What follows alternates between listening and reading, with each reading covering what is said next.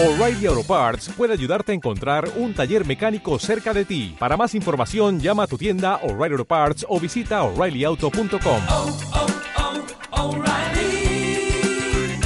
oh, Parts.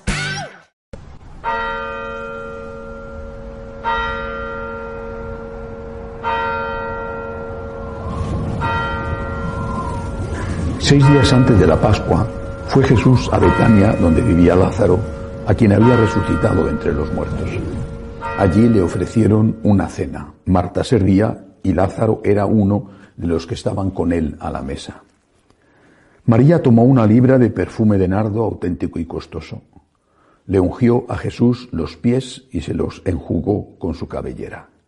Y la casa se llenó de la fragancia del perfume. Judas Iscariote, uno de sus discípulos, el que lo iba a entregar, dice, ¿por qué no se ha vendido este perfume por trescientos denarios para dárselos a los pobres? Esto lo dijo no porque le importasen los pobres, sino porque era un ladrón. Y como tenía la bolsa, se llevaba de lo que iban echando. Jesús dijo, déjala. Lo tenía guardado para el día de mi sepultura, porque a los pobres los tenéis siempre con vosotros, pero a mí no siempre me tenéis. Una muchedumbre de judíos se enteró de que estaba allí y fueron no solo por Jesús, sino también para ver a Lázaro, al que había resucitado de entre los muertos. Los sumos sacerdotes decidieron matar también a Lázaro, porque muchos judíos por su causa se les iban y creían en Jesús. Palabra del Señor. Este lunes santo la Iglesia nos propone esta lectura seguramente porque empieza diciendo que faltaba una semana para la Pascua. Es decir, sabemos que esos días antes de la Pascua el Señor residía en casa de Lázaro, de Marta y de María. Eh, Betania, eh, donde estaba esta casa, seguramente era una finca, una casa grande, una casa que podía tener muchos invitados porque el Señor iba acompañado por sus apóstoles, seguramente también por algunas mujeres y con toda probabilidad allí fue donde llegó la Santísima Virgen a hospedarse y de allí la Virgen el Viernes Santo fue a acompañar a Jesús camino del Calvario. Pues bien, esta, este día, repito que seguramente la Iglesia pone este texto por, por la proximidad a la fiesta, la datación que hace el evangelista, nos trae una reflexión sobre los pobres.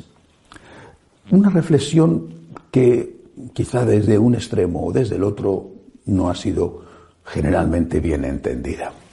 Jesús no dice que no tenemos que ayudar a los pobres, al contrario, hay que recordar siempre el texto en el cual el Señor habla del juicio final. Pondré a unos a mi derecha y les diré, pasa, pasa al banquete porque he tenido hambre y me has dado de comer. Pondré a otros a mi izquierda y les diré, vete maldito de mi Padre, he tenido hambre y no me has dado de comer. Es decir, para un católico, la presencia de Cristo en el que sufre, no solamente porque tenga hambre, pero evidentemente también y de una forma especial los que tienen hambre. La presencia de Cristo en el que sufre es siempre una presencia real que tenemos que atender sin mirar hacia otra parte diciendo, no es mi problema. El Señor está allí y nos espera. Y nos espera de una forma concreta, real, con obras, con obras de misericordia. Dar de comer al hambriento es una de ellas, pero también, por ejemplo, consolar al que sufre, hacer compañía al que está solo, visitar y cuidar a los enfermos o a los encarcelados. En una época como esta, las oportunidades para vivir, practicar las obras de misericordia son enormes. Bueno, no podemos estar al lado de los enfermos a veces, ¿no? Eh, se leen muchas cosas estos días estremecedoras, eh, esas, esas familias que ven cómo se llevan a sus abuelos al hospital y ya nunca más los vuelven a ver. Ni siquiera pueden despedirles porque directamente los meten en una caja y los queman, queman el féretro con, con el cuerpo dentro. Eh, ni siquiera pueden llamarles por teléfono porque no tienen, eh, no les dejan usar el teléfono en, en, las unidades de cuidados intensivos, entre otras cosas porque muchos están entubados y hasta inconscientes. Es decir, que aunque queramos cuidar y atender a los enfermos, no siempre es posible, pero en otros casos sí. Eh, son días además en que se están multiplicando las llamadas de WhatsApp o de teléfono a personas que, que están contagiadas y están haciendo la cuarentena en casa o simplemente que por el confinamiento están, estamos forzados a estar en casa. Es decir, las obras de caridad, empezando por la edad de comer al hambriento, las obras de caridad son un elemento esencial, no es un elemento accidental, no es algo de lo que se pueda prescindir, es un elemento esencial de nuestra relación con Jesucristo. No podemos decir que amamos al Dios al que no vemos, si no amamos al prójimo al que sí vemos. No es, insisto, no es una cuestión accesoria, no es una cuestión reservada solamente a algunos, no es una cuestión ligada a determinados carismas en la Iglesia cuyos fundadores han sentido en su corazón la llamada a atender a esas personas necesitadas. Es una obligación para cada uno de nosotros. No es ni siquiera una opción, es una obligación, es un mandamiento. Y además hay que tomárselo muy en serio siempre y en esta época más aún, es el mandamiento sobre el cual vamos a ser juzgados. Escucharemos cuando llegue la hora, ven bendito de mi Padre o vete maldito de mi Padre. ¿Has sabido que alguien estaba pasándolo mal? Reza por él, porque de verdad que la oración es muy importante. Reza por él, pero si puedes, hazle llegar un poco de ayuda de la manera que sea. Insisto, no solamente hace falta comida, hay personas que no tienen ese problema y que sin embargo están pasando a lo mejor una depresión o su soledad es enorme. Que la caridad no sea una farsa, dice San Pablo, que no sea una farsa, que no sea una palabra vacía y que, eh, que tapa tu egoísmo. Pero, pero, pero no solamente tenemos que amar a Jesús ahí, y es de eso de lo que habla hoy el Evangelio. El Señor está presente en el que sufre, claro. Insisto, no se puede olvidar. Es una parte esencial de nuestra relación con Dios. Pero no solamente está presente en el que sufre. Y esto es lo que muchas veces se olvida. No soy una persona marinera, aunque me gusta muchísimo el mar, pero siendo de Madrid, soy de secano, de tierra adentro. Sin embargo, algo sé, porque lo he visto en televisión, que cuando los barcos de vela tienen que virar a babor, a estribor, la tripulación para equilibrar se pone en el otro lado, de lo contrario el barco al virar se hundiría. Lo hemos visto seguramente muchos al ver las regatas en, televisión.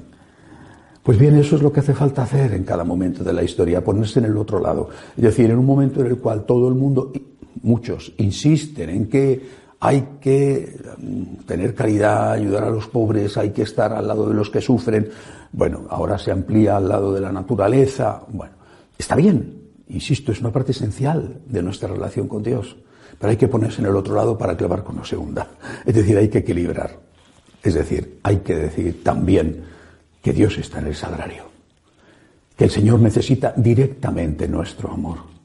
Y lo necesita con nuestro tiempo, con nuestra oración. Lo necesita también, en primer lugar, incluso con nuestro corazón, con nuestro cariño.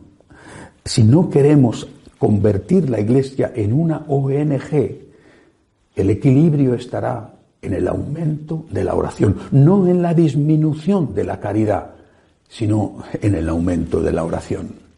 Si queremos mantener el equilibrio, puedes hacerlo a base de echar 10 y 10, pero también puedes hacerlo a base de echar 100 y 100. Hay que hacer mucha caridad. Hay que hacerla. Pues habrá que hacer mucha oración. No menos caridad, sino más oración, más motivación.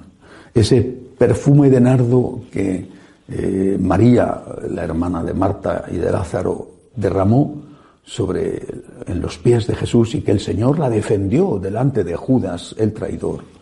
Ese perfume de nardo representa también las limosnas que damos al templo para que la iglesia pueda estar acogedora, no lujosa, pero sí acogedora, digna. Es la casa de Dios.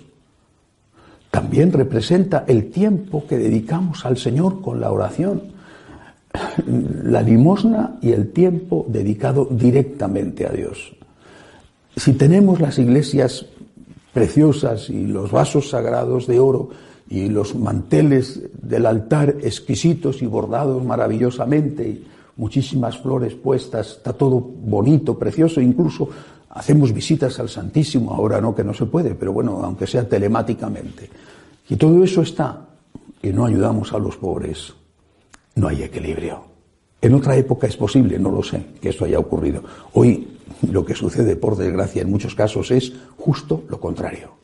El equilibrio es el camino católico.